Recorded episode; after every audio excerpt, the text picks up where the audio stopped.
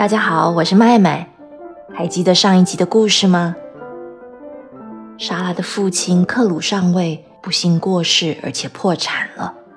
消息传到寄宿学校后，明琴女士对待莎拉的态度截然不同。莎拉永远忘不了在阁楼里度过的第一个夜晚。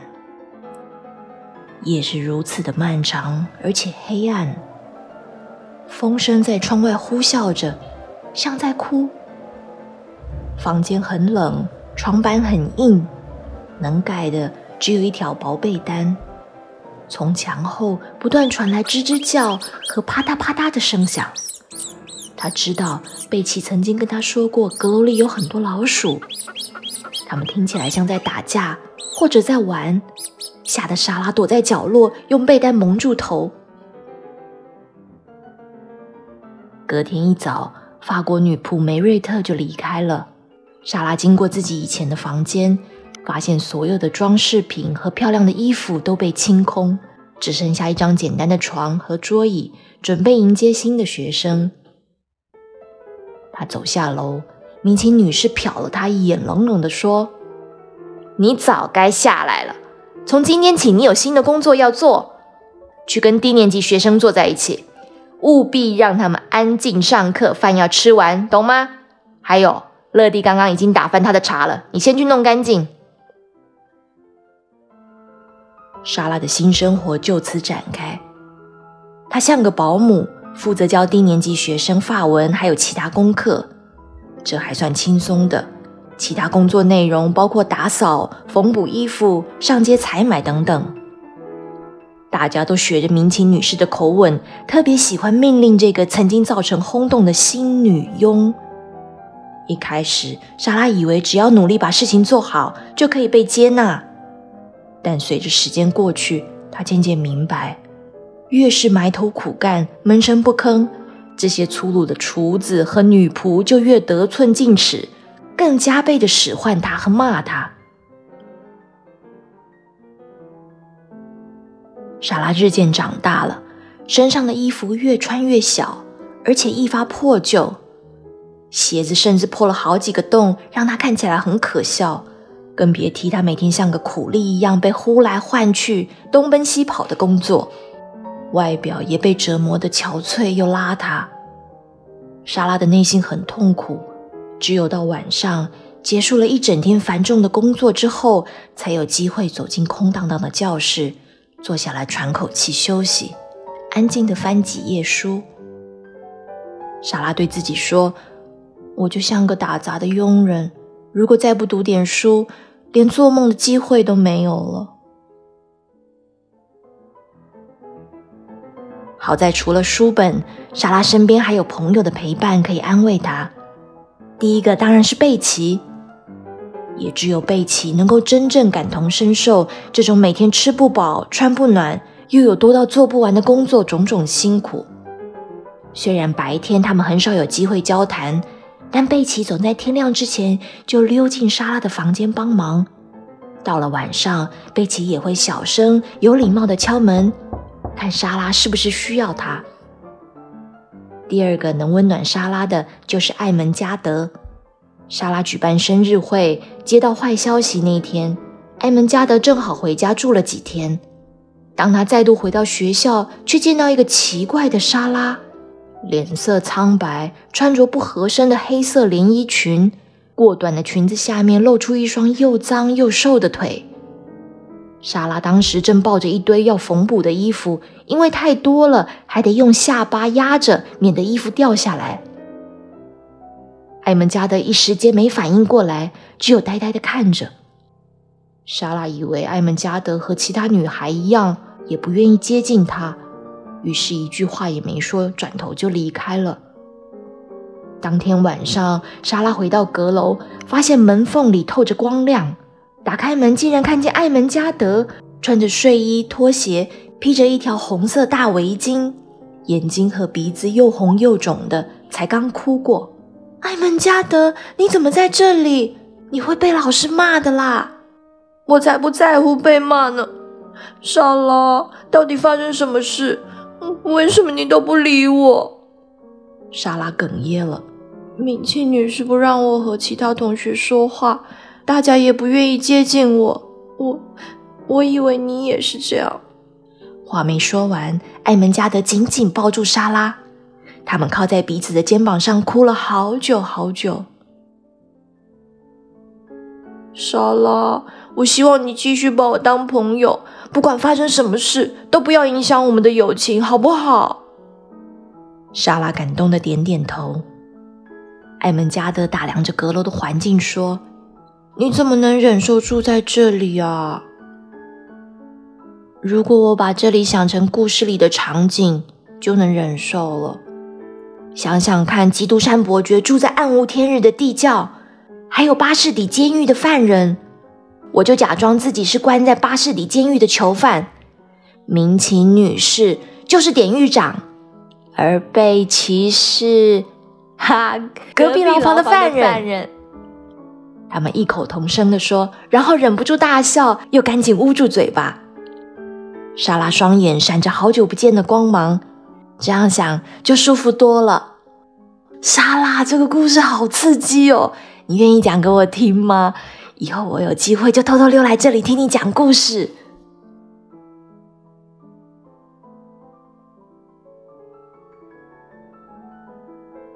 第三个患难见真情的朋友是乐蒂，他年纪太小，不懂为什么他的莎拉妈妈从某天开始只穿黑色的衣服，来教室的时候只负责教他们这群年纪小的孩子，却不再听课。再也不举办洋娃娃艾米丽的下午茶会，也不住在原本那个漂亮的房间了。乐蒂偶尔听到别人说莎拉的坏话，总是很生气。他问莎拉妈妈：“他们说你跟乞丐一样穷，是真的吗？”我不想要你跟乞丐一样穷哎。莎拉赶紧安慰道：“乞丐没有地方住，可是我有啊。”那你住哪里？我想去看看漂不漂亮。乐蒂，明琴女士已经在看我们了。如果我们一直讲话，她会生气哦。但乐蒂哪有那么容易放弃？她偷偷问了许多同学，也有意无意的从其他人的闲谈当中找到一些蛛丝马迹。有天傍晚，他终于发现那个以前从来不知道的秘密楼梯。乐蒂偷偷爬上去，看见两扇门。他推开其中一扇，看见自己最心爱的莎拉妈妈就在里面。莎拉，莎拉妈妈！乐蒂开心又害怕的喊着。他开心能找到这么隐秘的地方，觉得自己很厉害。但是这个房间灰暗又简陋，把他给吓坏了。乐蒂嘟起嘴巴。泪水在眼眶里打转，莎拉担心，万一乐蒂大哭起来被发现，那就糟了。她赶紧搂住乐蒂，努力挤出一个笑脸。乐蒂，别哭，别哭，这个房间其实还不错哦。哪里不错？莎拉指着斜斜屋顶上的天窗，这个窗户有魔法，每天起床我睁开眼睛，都会看见天空不一样的颜色。天气好的时候啊，还会有粉红色的云飘过。下雨天的时候，雨声滴滴答答的跟我说话。晚上还能看见星星，还有墙角那个壁炉，如果擦干净再生火，会有多暖和啊！接着，莎拉又抱起乐蒂，站到桌子上，把头探出窗外。哇，好多烟囱哦！你没那么近看过烟囱吧？它们冒出来的烟飘啊飘，卷啊卷，会连到天上哦。还有那边有没有看见小麻雀在唱歌跳舞？要是有点面包饼干，就可以喂它们了。啊，我有早餐剩下来的面包。乐蒂从口袋里掏出半块面包来，莎拉开心的捏下一小口，轻轻的抛过去。麻雀们开始有点害怕，叼走面包后跳到好远的屋顶去吃。乐蒂也学起莎拉的样子，把面包剥成小块。麻雀们似乎越来越放心，也更靠近。莎拉把想象出来所有美好的事物都讲给乐蒂听，描绘的栩栩如生。乐蒂仿佛也能看见这一切。莎拉妈妈，我喜欢这个阁楼，比楼下好玩多了。我要跟你一起住在这里。莎拉好说歹说，才说服乐蒂下楼。当自己又独自一个人，刚才想象出来那些美好事物。顿时消失了。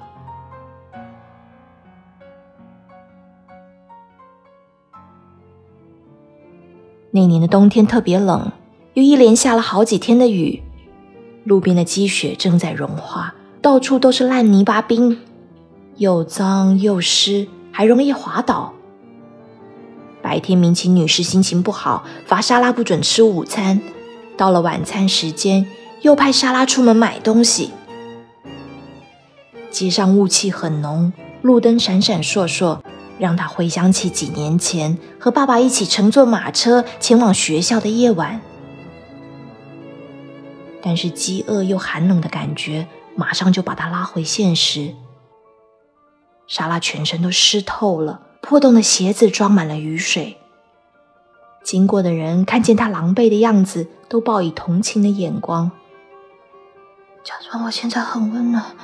身上有厚厚的大衣，铺毛的靴子。想象我手里有钱，我走进面包店里买刚出炉的面包，然后一口气吃掉。当他自言自语，前方水沟盖旁似乎有个隐隐发亮的东西，可能是，可能是。莎拉伸出冻僵的手指把它捡起来。天，天哪，真的是硬币！当他抬起头，前方正是一间面包店。老板娘快乐地哼着歌，把刚出炉的面包放到架上。热腾腾、又大又松软的面包，表面烤得油油亮亮，还有葡萄干。莎拉推开店门，面包香就扑鼻而来。你好，我在门口捡到四毛钱的硬币，请问是不是您掉的？老板娘疑惑的。看着眼前这个穿着很寒酸的女孩，又看看硬币，我没有掉钱呢。你是要买面包吗？嗯，请给我四个一毛钱的那一种。老板娘走到橱窗前，在纸袋里放入了六个面包。莎拉连忙摇手：“不不不，我只有四毛钱，只够买四个，麻烦您了。算我送你的。你很饿吧？”莎拉的泪水模糊了双眼，感激的说了声谢谢，就走出店门。店门外的阶梯旁蹲着一个蓬头垢面的小乞丐，衣服破烂的只够遮蔽一部分的身体，膝盖以下完全裸露，冻得发红。他双眼呆滞，望着前方，用脏兮兮的小手揉揉眼睛，又抹掉眼泪。莎拉叹了口气。从纸袋里拿出一个温热的面包，放在那双瘦的只剩皮包骨的小手里。快吃吧，刚出炉的，吃完你就不饿了。小乞丐被这突如其来的好运给吓坏了，愣愣的抬头看着莎拉，接着他一把抓起面包就往嘴里塞。莎拉看着他狼吞虎咽的模样，又拿出三个放在他膝盖上。天哪，他饿坏了，他比我还饿。我还撑得住。想到这，又拿起第五个面包给他。小乞丐忙着吞面包，甚至没来得及开口道谢，莎拉已经转身离开了。面包店的老板娘正好看到这一幕，急忙跑到店门口问：“这些面包是刚才那个女孩给你的吗？”小乞丐点点头。他有没有说什么？他问我饿不饿，我说很饿。就给我五个面包。他看起来这么饿，还能分五个面包给你，只留下一个。啊，我真惭愧。你跟我进来取暖吧，以后饿的时候就来找我。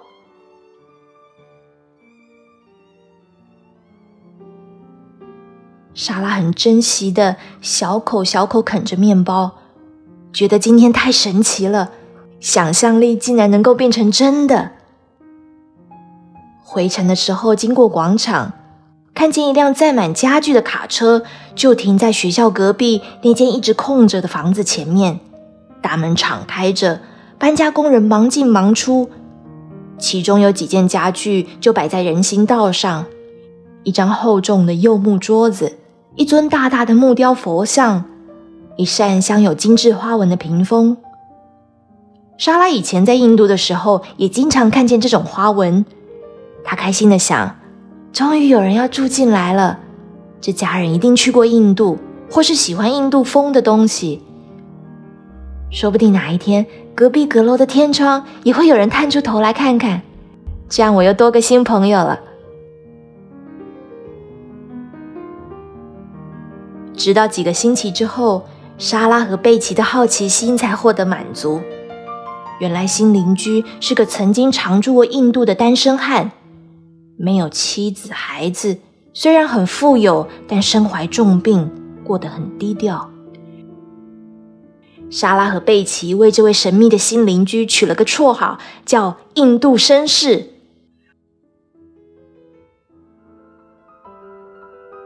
小朋友，这一集的故事你喜欢吗？虽然生活很艰难。